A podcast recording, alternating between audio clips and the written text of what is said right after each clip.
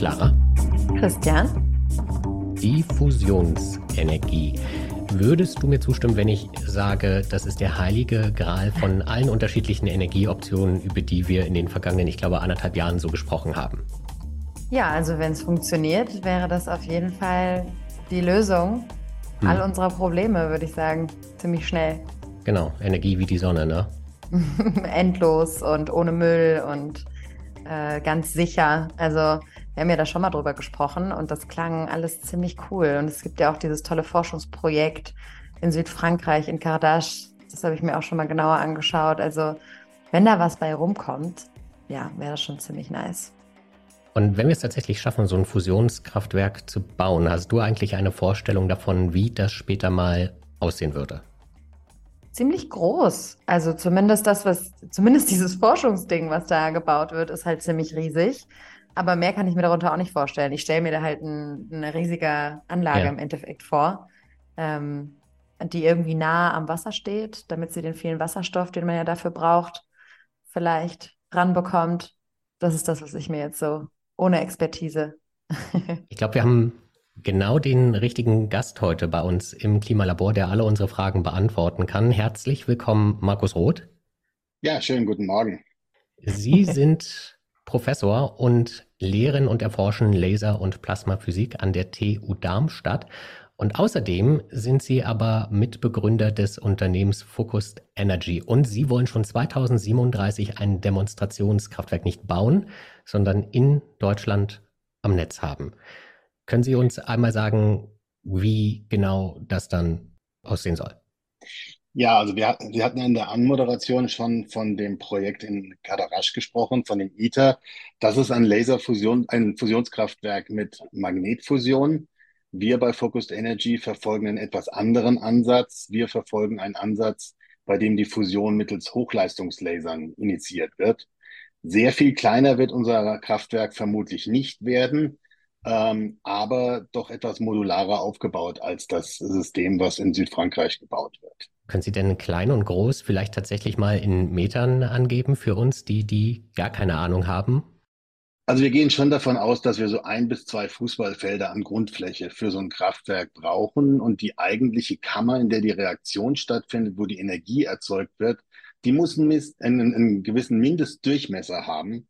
Ganz einfach deswegen, äh, egal welches Material Sie auf der Erde verwenden, Sie können nur so und so viel Megawatt pro Quadratmeter durch eine Oberfläche sozusagen als Energiestrom hindurchschicken und erwarten, dass diese Oberfläche lange hält. Und das bedingt, wenn Sie ein Gigawatt Kraftwerk bauen wollen, dann brauchen Sie eine gewisse Anzahl an Quadratmetern auf der Innenseite Ihrer äh, Reaktoroberfläche, durch die diese Energie einfach durch muss, damit sie nach außen abgeführt werden kann und zur Stromerzeugung dient. Und das bedingt eben eine gewisse Mindestgröße ja. von dem Reaktor. Bevor wir in die Details gehen, würde ich nochmal sagen, wir müssen einmal noch erklären, auch wenn bestimmt ganz viele Hörerinnen und Hörer den Podcast zur Fusionsenergie schon gehört haben, trotzdem nochmal kurzer Crashkurs. Was genau ist Fusionsenergie? Sehr, sehr gerne. Also die Fusion ist das Gegenteil von der Kernspaltung, bei dem ja ein sehr großer, sehr schwerer Atomkern klein gehackt wird. Da ist bei der Kernfusion werden sehr kleine, leichte Atomkerne, in unserem Fall eben Wasserstoff, äh, genommen und bei extrem hohen Temperaturen miteinander verschmolzen. Und das neue Element, was daraus entsteht, ist in unserem Fall Helium. Das ist sozusagen die Asche, die wir erzeugen. Und dabei werden große Mengen an Energie frei. Das Problem dabei ist, wie gesagt, damit diese beiden Kerne miteinander verschmolzen werden können, bedarf es extrem hoher Temperaturen.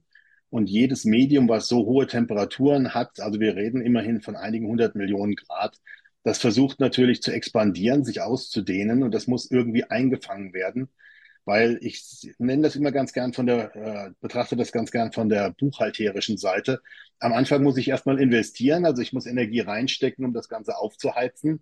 Dann fangen die Reaktionen da drin an und liefern mir Energie und ich muss es so lange zusammenhalten, bis mehr Reaktionen genügend Energie erzeugt haben, damit am Schluss netto mehr Energiegewinn rauskommt, wie ich vorher reingesteckt habe. Das war ja, glaube ich, immer eines der großen Probleme der Fusionsenergie. Genau, genau. Ansonsten wäre das ein ziemlich albernes Kraftwerk, wenn es nur Energie ver verbrauchen würde, aber nicht liefern würde. Und deswegen muss man dieses extrem heiße Gas, dieses, so wie wir sagen dazu, Plasma, das muss man einschließen. Und da gibt es zwei verschiedene Arten. Es gibt den Magneteinschluss. Da versucht man ein sehr dünnes Gas über sehr starke Magnetfelder sehr lange zusammenzuhalten. Und dann gibt es die andere Variante, das ist die Laserfusion. Dort versucht man ein Medium, also in unserem Fall ist das gefrorener Wasserstoff, mit Hilfe von Hochleistungslasern unglaublich schnell zu komprimieren, bis auf ungefähr tausendfache Festkörperdichte. Dann sind die Abstände zwischen den Atomen so klein geworden, dass wenn die Reaktion losgeht, die so schnell abläuft, dass die eigene Massenträgheit des Brennstoffs dafür sorgt, der kann gar nicht schnell genug entkommen und wird in der Zeit aufgefressen, bevor er sozusagen expandieren kann. Deswegen nennt man das Ganze auch Trägheitsfusion. Und da das bei uns mit Lasern gemacht werden, reden wir da gerne von der Laserfusion. Und der Riesenvorteil an dieser ganzen Technologie ist, dass am Ende kein nuklearer Müll sozusagen übrig bleibt und man eben endlos Energie erzeugen kann. Richtig? Also ganz richtig ist, dass äh, die, bei der Reaktion kein radioaktiver Müll entsteht. Wie gesagt, das Abfallprodukt ist lediglich Helium. Bei der Reaktion und bei jeder Reaktion, die mit so hohen Energiedichten verbunden ist, gibt es allerdings radioaktive Strahlung, während der Reaktor läuft. Das ist im Falle der Fusion ist das Röntgenstrahlung und Neutronenstrahlung. Und die Neutronenstrahlung, die zum Teil die Energie liefert, die dann hinterher in die Elektrizität umgewandelt werden soll, die sorgt allerdings dafür, dass Komponenten aus dem Reaktor selber radioaktiv werden. Also ganz ohne Radioaktivität okay. geht auch die Kernfusion nicht. Der Reaktor selber nach Laufzeit des Kraftwerks bleibt als radioaktiven Rest übrig. Aber, und das ist das Wichtige, dabei ist ganz entscheidend, welche Materialien verwende ich denn eigentlich für diesen Reaktor? Weil jedes chemische Element, das ich verwende, hat eine eigene ähm, Möglichkeit zu aktiviert zu werden oder auch eine eigene Zeitkonstante, mit der es schnell wieder zerfällt. Und wenn man Materialien sucht und Materialien dafür findet, die relativ rasch wieder zerfallen, dann hat man zwar nach Ende der Lebenszeit des Kraftwerks radioaktiven Abfall sozusagen in Form des Reaktors, der aber nur 10, 20, vielleicht 50 Jahre lang radioaktiv ist und danach wieder als mhm. Bauschutt verwendet werden kann oder wieder als Stahl verwendet kann für das nächste Kraftwerk. Äh, der wichtige Punkt dabei ist für uns diese langlebigen radioaktiven Abfälle und auch die Mengen der radioaktiven Abfälle, die anfallen, die entgelagert werden müssen. Sowas gibt es bei der Kernfusion nicht. Und Sie brauchen auch andere Rohstoffe. Genau, also das ist der große Vorteil. Wir brauchen weder Uran noch Plutonium oder Thorium. Das sind so die üblichen Brennstoffe für die Kernspaltung. Die Ausgangsmaterialien bei der Kernfusion ist tatsächlich Wasserstoff. Das sind zwei schwere Brüder des Wasserstoffs sozusagen. Das ist einmal das Deuterium. Das ist Wasserstoff, ein ganz normaler Wasserstoffkern. Da ist ein Neutron angelagert. Und ein zweiter Brennstoff äh, dabei ist das sogenannte Tritium. Ähm, das ist ein Wasserstoffkern, da sind zwei Neutronen angelagert. Man nennt das eine auch den schweren Wasserstoff und das andere den überschweren Wasserstoff. Und der schwere Wasserstoff, das Deuterium, das kommt ganz natürlich bei uns in der Natur vor. So ungefähr alle 3000 Wassermoleküle, die Sie trinken, ist auch eins mit Deuterium dabei. Das merkt auch der Körper überhaupt nicht, außer dass er ein bisschen schwerer wird. Aber da werde ich die Waage dafür nicht verantwortlich machen dann. Ähm, es ist also so, dass der, der, das, äh, der, das Deuterium reagiert im Körper ganz normal wie Wasserstoff. Das kann der Körper nicht unterscheiden. Das Tritium ist ein Material, was radioaktiv ist und auf dieser Erde eigentlich so gut wie nicht vorkommt, weil es nämlich nur sehr, sehr kurze Zeit lebt. Das zerfällt nach sehr kurzer Zeit wieder. Und das ist eine der Herausforderungen für alle diese Fusionskraftwerke. Sie werden, wenn sie laufen, Tritium benötigen. Und dieses Tritium muss künstlich hergestellt werden das, der Charme bei der Sache ist, während der Fusionsreaktion können durch die Neutronen, über die wir vorhin gesprochen haben, können wir mit den Neutronen aus Lithium Tritium erzeugen. Das heißt, der Reaktor erzeugt seinen eigenen Brennstoff und verbrennt ihn anschließend auch gleich wieder. Das ist also ein geschlossener Tritium-Kreislauf. Das heißt, als Ausgangsmaterial brauchen wir wirklich nur Leitungswasser oder Meerwasser oder Flusswasser für das Deuterium. Und um das Tritium herzustellen, benötigen wir Lithium. Das ist das, was man aus den Autobatterien oder Laptop-Batterien mhm. kennt. Und weil Sie es vorhin angesprochen haben, äh, man baut solche Kraftwerke tatsächlich gerne an Flüssen, aber nicht, weil man so viel Wasserstoff braucht, sondern weil man unter Umständen das gerne annimmt für die Kühlung, weil die Kernfusion, und das ist der große Charme, die ist so unglaublich effektiv, dass ein Kraftwerk von der Größe ein Gigawatt, also so ein typisches Großkraftwerk wie ein großes Kohlekraftwerk, braucht nur anderthalb Kilogramm äh, Treibstoff am Tag. Ja, weil ein okay. Gramm Wasserstoff ersetzt elf Tonnen Kohle. Und das heißt, so viel Wasserstoff brauche ich an der Stelle. Ein Gramm. Wow. Ein Gramm Wasserstoff ersetzt elf Tonnen Steinkohle. Genau. Ich auch. Ich wollte nämlich wissen, ob man quasi jetzt die alten Atomkraftwerke in Deutschland zum Beispiel umbauen könnte zu Fusionskraftwerken. Ob das sinnvoll wäre. Die stehen ja meistens auch an Flüssen, müssen auch gekühlt werden, haben Fläche. Also die Standorte sind tatsächlich sehr gut aus zwei Gründen. Erstens, wie Sie schon völlig richtig gesagt haben, sie stehen an Flüssen. Von der Kühlung her, von der Infrastruktur ist das alles prima. Und natürlich darf man auch nicht vergessen, sie haben bereits die Leitungsinfrastruktur vor Ort liegen, weil bislang war da ja ein Kraftwerk, was im Gigawattbereich Strom eingespeist hatte. Mir wäre es persönlich tatsächlich lieber, man würde an der Stelle die Kohlekraftwerke ersetzen und durch Fusionskraftwerke ersetzen. Das hätte dann den Charme, dass man zusätzlich auch noch das CO2 aus der Atmosphäre raushält. Aber tatsächlich ist es so, die jetzt stillgelegten Standorte für die Kernkraftwerke werden momentan tatsächlich untersucht als mögliche Standorte für zukünftige Fusionskraftwerke. Jetzt, wenn ich das richtig verstanden habe, können ja tatsächlich die allerersten Kunden im Idealfall schon 2037 praktisch Fusionsenergie beziehen, weil sie wollen das Kraftwerk ja ans Netz anschließen. Und wenn die jetzt an den Flüssen stehen, um gekühlt werden zu können, wenn wir nach Frankreich gucken, dort haben wir jetzt seit einigen Jahren regelmäßig das Problem, dass Kernkraftwerke herunterfahren, heruntergefahren werden müssen, weil die Flüsse zu wenig Wasser führen, um die Reaktoren zu kühlen. Ist das in Deutschland dann auch ein Problem für Ihr Kraftwerk? Also das ist grundsätzlich für alle thermischen Kraftwerke ein Problem, die in irgendeiner Weise über einen Wärmeprozess und dann über eine Dampfturbine Strom erzeugen. Insofern unterscheiden sich da Fusionskraftwerke nicht von allen anderen bisherigen Kraftwerken. Der Charme bei einem Fusionskraftwerk ist generell, ähm, wir fangen mit 140, 150 Millionen Grad Temperatur an und der Reaktor selber arbeitet dann bei einer Temperatur von ungefähr 900 Grad. Das ist deutlich höher als die Temperaturen, die in äh, beispielsweise Atomkernkraftwerken äh, gefahren werden. Und das bedeutet, äh, erstens mal ist der nachge nachgelagerte Prozess äh, der Stromerzeugung über einen Wärmetauscher, einen Verdampfer und eine Dampfturbine sehr effizient. Und zweitens, bei so hohen Temperaturen, mit denen man anfängt, könnte man tatsächlich auch auf eine reine Luftkühlung wechseln.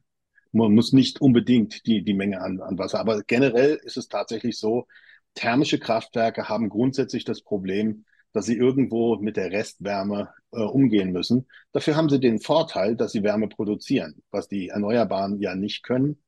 Und wenn man sich anguckt, Industriewärme oder auch im Winter Fernwärme, die ja jetzt äh, überall im Gespräch ist, weil nicht jeder sich eine Wärmepumpe leisten kann, ähm, ich habe bei uns in unserer Heimatstadt nachgefragt, wie das mit dem Fernwärmenetz ist. Und da hieß es, naja, das Fernwärme, die kommt halt aus dem Müllheizkraftwerk.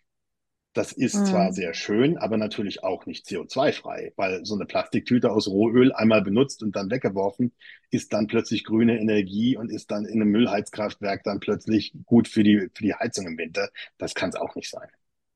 Hm. Allerdings. Ich finde es total spannend, dass wir jetzt schon total drinstecken, wo man die Kraftwerke wie bauen könnte und so weiter. Bisher ist das ja alles ziemliche Zukunftsmusik. Vielleicht nehmen Sie uns da nochmal mit, was wirklich realistisch ist.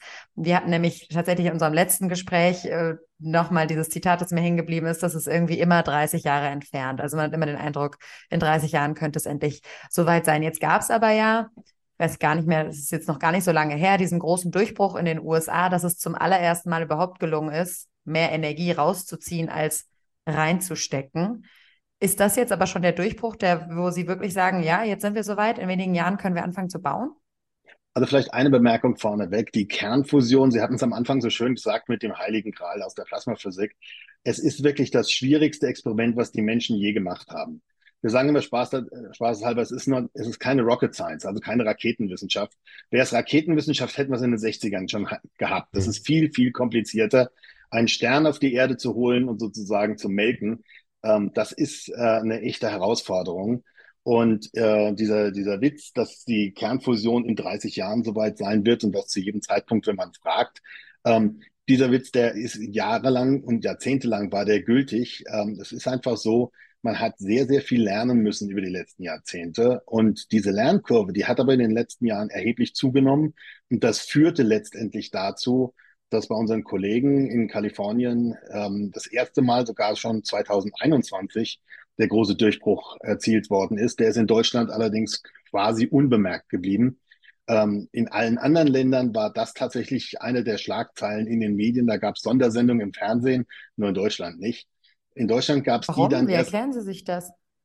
Das ist eine gute Frage. Also ich hatte mich auch gewundert, weil also ähm, CNN, äh, Rai in Italien, die BBC, die hatten alle Sondersendungen gebracht am 8. August 2021, als das erste Mal nachweislich ein brennendes, sich selbst erhaltendes Plasma im Reaktor sozusagen in Kalifornien erzeugt worden ist.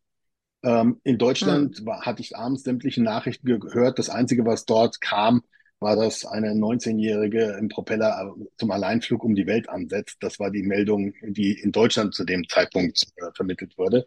Es war doch Wahlkampf und alles, oder? Wir hatten Ja. doch eigentlich eine heiße Phase.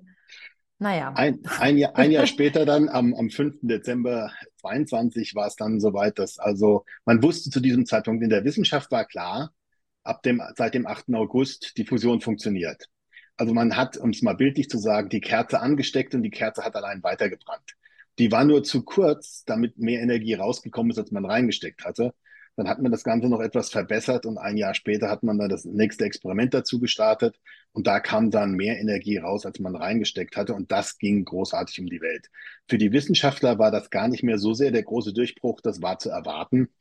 Trotzdem sagen wir dazu, und da stimme ich den äh, unseren amerikanischen Kollegen zu, das war so ein bisschen der Moment, ähnlich wie damals die Gebrüder Wright das erste Mal geflogen sind. Das waren zwar auch nur 37 Meter und 12 Sekunden, aber zumindest wusste man ab da, es geht. Und so ist es Mhm. in der Fusionsforschung im Prinzip seitdem auch. Natürlich, und das muss man auch ehrlicherweise sagen, wir reden dort von einem sogenannten Scientific Break-Even und Gain.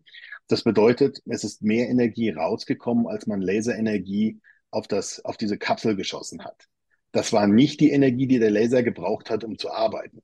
Das war wesentlich mehr. Also in Zahlen, ähm, es sind drei Megajoule Fusionsenergie produziert worden für zwei Megajoule Laserenergie, aber der Laser hat 400 Megajoule gebraucht, um geladen zu werden, äh, aus dem Stromnetz sozusagen. Da sieht man, da ist man noch Okay. von dem Break-Even Ja, ja. entfernt. Also für, für Laien umformuliert könnte man auch sagen, es gibt noch ein bisschen was zu tun.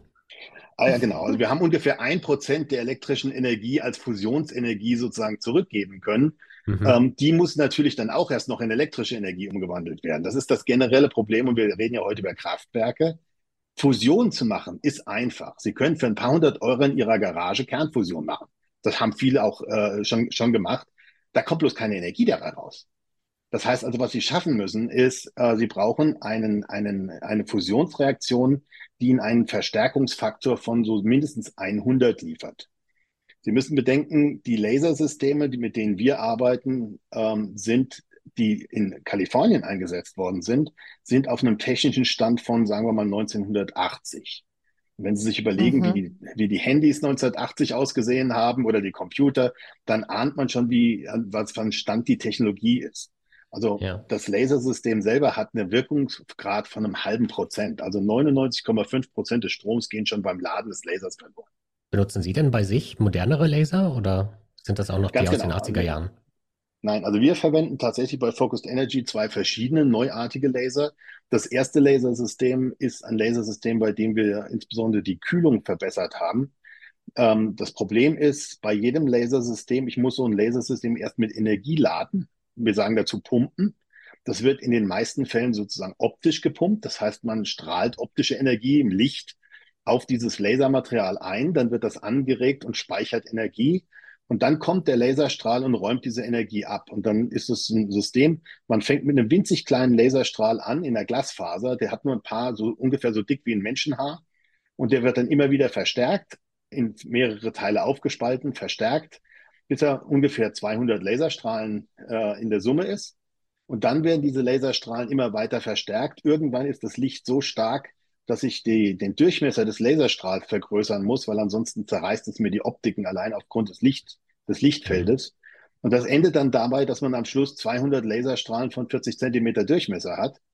Äh, Mhm. Und die jagen dann durch diese Verstärkereinheiten. Und immer wenn der Lichtstrahl vorbeikommt, wird er mit diesem, mit diesem gepumpten Licht, mit dieser, mit der Energie, die da gespeichert ist, wird er verstärkt. Und das Problem ist, dass bei den alten Lasersystemen nur ein Bruchteil der Energie, die dort hineingesteckt wird, abgeräumt wird und der Rest bleibt in der Wärme hängen. Und Glas ist ein relativ schlechter Wärmeleiter, die muss da irgendwie wieder raus. Und deswegen können diese alten Lasersysteme relativ begrenzt feuern, einmal alle zwei Stunden typischerweise. Und das ist für ein Kraftwerk natürlich völlig untauglich. Das heißt aber, Sie haben, Sie haben nämlich im Vor vorhin nicht, nicht so wirklich gesagt, wie weit wir jetzt oder wie nah wir jetzt wirklich dran sind, dass das ein, genau. ein sinnvoller Energielieferant ist. Also weil ich finde, das ist ja irgendwie großartig zu hören, äh, dass da jetzt schon über einzelne Materialien und Lösungen bei den einzelnen Schritten ja. nachgedacht wird und intensivst geforscht wird. Das zeigt ja, wie weit das Ganze schon ist. Ähm, trotzdem wäre natürlich so eine Einschätzung interessant. Also das Wichtige ist jetzt, dass man von diesem experimentellen Stadium aus anfängt, das ganze Bild zu denken.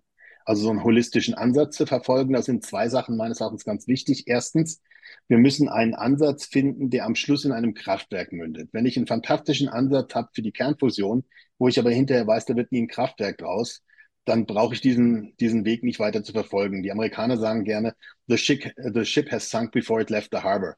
Also das Schiff ist gesunken, bevor es den Hafen verlassen hat. Das ist ein totgeborenes Kind. Das, das hilft uns an der Stelle nicht. Das heißt, es und das, das gibt es aber, oder wie? Oder? Es, gibt, es gibt verschiedene, es gibt ja inzwischen 60 Startups äh, international und da gibt es durchaus Ansätze von diesen Startups, die sehr interessant klingen, die aber niemals in einem Kraftwerk münden werden. Das äh, ist von den physikalischen Gegebenheiten eigentlich schon relativ klar. Das Zweite mhm. ist, dass wenn wir so einen Ansatz machen, dass wir gucken müssen, am Schluss ist es ja so, Fusionsenergie wird nur dann von der Gesellschaft akzeptiert werden, wenn sie sicher ist und wenn sie bezahlbar ist. Das heißt, am Schluss müssen irgendwelche Kilowattstundenpreise rauskommen, die nicht astronomisch genau. sind, wo die Leute bereit sind, das zu bezahlen. Die sogar günstiger sind als das, was wir heute schon mit, mit Wind und Solar, was jetzt ja so im Moment das günstigste ist, produzieren. Genau, können, also ne? was wir, was wir erreichen müssen an dieser Stelle sind Preise, die so im Bereich von zwei bis vier, vielleicht vier bis sechs Cent pro Kilowattstunde liegen, dann ist man konkurrenzfähig weltweit, zumal man diese Energie ständig zur Verfügung hat und nicht darauf angewiesen ist, ob die Sonne scheint oder der Wind weht. Ähm, und was wir jetzt machen müssen, ist tatsächlich den Übergang finden. Und da kommen eben jetzt auch private Investoren ins Spiel von diesem wissenschaftlichen Durchbruch hin dazu, wie wird daraus ein Kraftwerk. Ich gebe Ihnen mal drei, drei wichtige Punkte, die ja geklärt werden müssen. Erstens, diese alten Lasersysteme mit diesem fürchterlich schlechten Wirkungsgrad müssen ersetzt werden durch die neuen, die wir heute schon bauen können. Diodengepumpte Lasersysteme, sagt man dazu. Die haben einen Wirkungsgrad von über 10 Prozent gegenüber einem halben Prozent, also schon mal 20-facher besserer Wirkungsgrad. Daran können wir ja eigentlich einen Haken machen, oder? Ja, noch nicht ganz. Also die Lasersysteme im Prinzip gibt es. Die Lasersysteme in der Leistungsklasse mit dem Durchmesser und mit der Ausgangsenergie, die gibt es noch nicht. Und da haben wir aber durch die Bundesregierung und insbesondere durch die äh, Bundesagentur für Sprunginnovation Sprint tatsächlich in Deutschland jetzt gerade Nägel mit Köpfen gemacht und haben 90 Millionen Euro in die Hand genommen, um diese diodengepumpten Lasersysteme zusammen mit der Industrie zu entwickeln.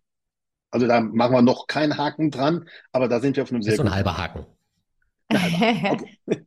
das, Geld, das Geld reicht schon mal, um, um so etwas dann an den Start zu bringen das Geld ist mit Sicherheit sehr gut angelegt dafür, dass man am Schluss dieses, dieses Projekts äh, weiß, wie man diese Systeme baut. Genau. Das klingt auf jeden Fall gut. Ja, das, das Zweite, was Sie machen müssen, Sie brauchen bei der Laserfusion, Sie müssen jede zehnmal pro Sekunde müssen Sie ein kleines Kügelchen in den Reaktor hinein, hinein, hineinfeuern, den Sie dann mit dem Laserstrahl komprimieren, aufheizen und zünden. So ähnlich wie beim, beim Ottomotor. Sie haben also äh, beim Kolben, beim Ottomotor haben Sie den Brennstoff, den Sie einfüllen, dann kommt von unten der Kolben hoch, komprimiert den Brennstoff, ganz genau wie wir das auch machen wollen. Und wenn der bei maximaler Kompression ist, dann zünden Sie die Zündkerze, dann gibt es die chemische Reaktion und der Kolben wird wieder nach unten getrieben. Das machen Sie zehnmal pro Sekunde und dann läuft Ihr Motor so mit 600 Umdrehungen im Standgas. Das ist so ähnlich wie bei einem Fusionskraftwerk. Das bedeutet aber auch, dass Sie eine Million Targets am Tag da verbraten müssen. Das heißt, sie müssen in der Lage sein, rund eine Million Targets pro Kraftwerk günstig herzustellen. Was sind jetzt Targets? Also der Wasserstoff, den wir zur Fusion bringen wollen, der muss ja in irgendeiner Weise in diese Reaktorkammer zugeführt werden. Und wir machen mhm. das so, indem wir den Brennstoff, wie ich am Anfang gesagt habe, äh, tief kalt in kryogenem Zustand äh, eingefroren in einer kleinen Plastikkapsel, ungefähr so groß wie ein Pfefferkorn, zwei Millimeter ah, im Durchmesser. Okay. Das ist unser mhm. Target. Das feuern wir in die Targetkammer hinein. Und wenn sich das Teilchen im Zentrum der Targetkammer befindet, dann wird es von allen Seiten mit den Laserstrahlen beschossen. Die Fusion findet statt. Die Energie, die dabei rauskommt, ist ungefähr 100 Kilowattstunden an Energie. Das ist also so viel wie eine große Elektrobatterie von einem Auto oder von einem Elektroauto. Das machen Sie zehnmal pro Sekunde. Dann haben Sie zwei Gigawatt Fusionsleistung. Daraus können Sie ein Gigawatt elektrische Energie produzieren. So sozusagen mal die Grundannahme. Und diese Tages, die Sie eben meinten, das sind im Endeffekt die Plastikhüllen. Genau, die diese Plastikkügelchen, mhm. die müssen eine sehr gute Oberflächenstruktur haben. Bei Focused Energy haben wir noch einen Trick. Es ist nicht nur ein Plastikkügelchen. Wir haben auch noch einen kleinen Konus, den wir da reinstecken, wie so einen kleinen Trichter, der von einer Seite in dieses Kügelchen hineingesteckt wird. Das brauchen wir, weil wir verwenden im Gegensatz zu unseren amerikanischen Freunden ein etwas anderes Verfahren, was wir das Verfahren der schnellen Zündung oder im Englischen Fast Ignition nennen. Ähm, das ist ein Verfahren, was mit kleinerer Laserenergie höheren Energiegewinn verspricht und dadurch eine wesentlich äh, höhere kommerzielle Attraktivität verspricht. Und davon müssen wir aber ungefähr eine Million pro Tag für einen Preis von weniger als einem halben Euro pro Stück herstellen. Das ist die Herausforderung. Und die dritte das Herausforderung. Nach einer großen Herausforderung. Und noch ja, eine. Aber da, ja, aber da sind wir, sind wir auch auf einem guten Weg. Und die dritte Herausforderung ist, die haben natürlich dann diesen Reaktor, in dem diese Reaktionen stattfinden. Und wie ich anfangs angesprochen habe, sie sollten jetzt die bestmöglichen Materialien finden, dass diese Reaktorkammer A sehr lange hält und B hinterher äh, nicht radioaktiv ist für lange Zeit.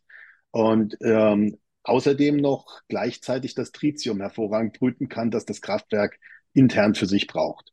Diese drei Komponenten, die müssen jetzt sozusagen synchron entwickelt werden. Und das sind Aufgaben, die wir in der Privatwirtschaft, aber auch eben mit unseren öffentlichen Partnern angehen werden. Und glauben Sie, dass wir uns jetzt zurück, ich spitze das jetzt mal so ein bisschen zu, dass wir uns jetzt zurücklehnen können, uns gar nicht so sehr über die Windräder streiten brauchen, sondern uns zurücklehnen können, wir kriegen das schon gelöst über Fusionskraftwerke rechtzeitig. Bei 14 Jahre sind ja auch gar nicht mehr so lange hin ganz ehrlich, das wäre der völlig falsche Ansatz im Moment. Also ich bin ein, Gut, großer, Vertreter, ich bin ein großer Vertreter davon aus zwei, aus zwei Gründen. Erstens mal, wir haben jetzt eine Technologie, die funktioniert und wir müssen die jetzt so schnell wie möglich ausbauen, um energieautark zu werden, um, um unseren Kohlenstoff-Footprint sozusagen herunterzubekommen. Deswegen bin ich ein absoluter Befürworter für einen möglichst schnellen Ausbau der erneuerbaren Energien, auch hier in Deutschland. Ähm, das Zweite ist, ich bin ein absoluter Gegner davon, von dieser Idee, dass man eine Technologie hat, die alle glücklich macht. Es wird auch mhm. in Zukunft immer einen Energiemix geben müssen. Beispielsweise für die Häuser, für die Städte ist eine dezentrale Energieversorgung über Solar, über Wind durchaus eine tolle Sache. Äh, das sollte man unbedingt weiter verfolgen. Wir werden auch die Energienetze in Deutschland umbauen müssen. Und dann stellt man sich natürlich schon die Frage, welchen Einfluss können dann solche Großkraftwerke haben?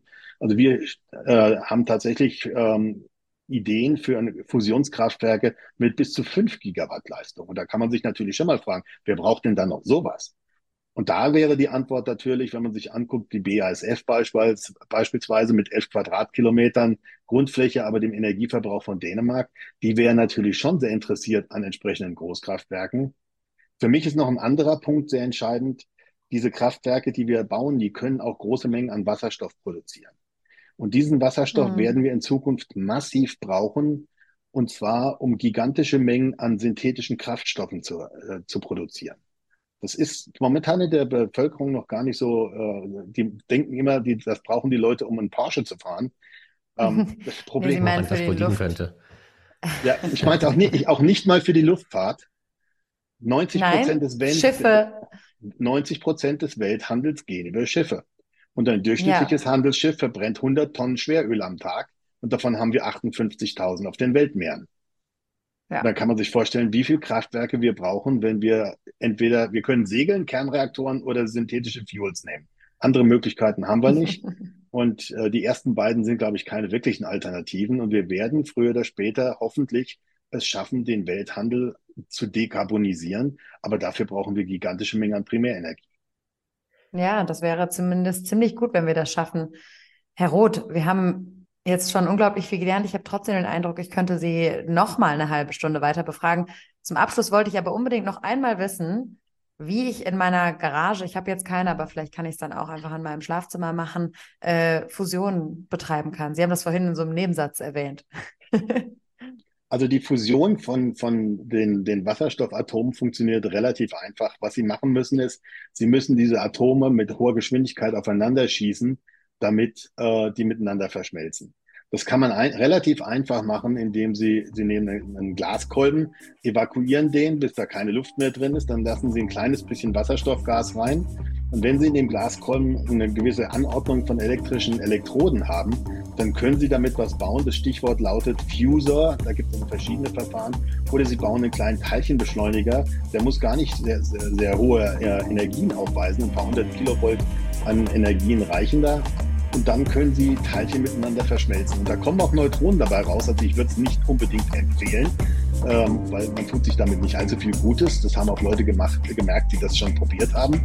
Ähm, nur, sie also finde ich dazu was auf YouTube, ja? Ja, Sie finden auch zu einem Stichwort Fuser oder Fusion in der Garage, finden Sie auch was auf YouTube. Ähm, mein, mein Rat, don't try this at home. Äh, das ist keine gute Idee. Äh, es liefert mit Sicherheit keine Energie. Es könnte die Nachbarn stören und gesund ist es an der Stelle auch. Okay, aber interessant. Also hier nochmal der ganz klare Hinweis, bitte nicht nachmachen, sondern genau. lieber, wenn dann vielleicht nachschauen.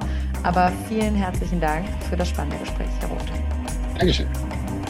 Dankeschön.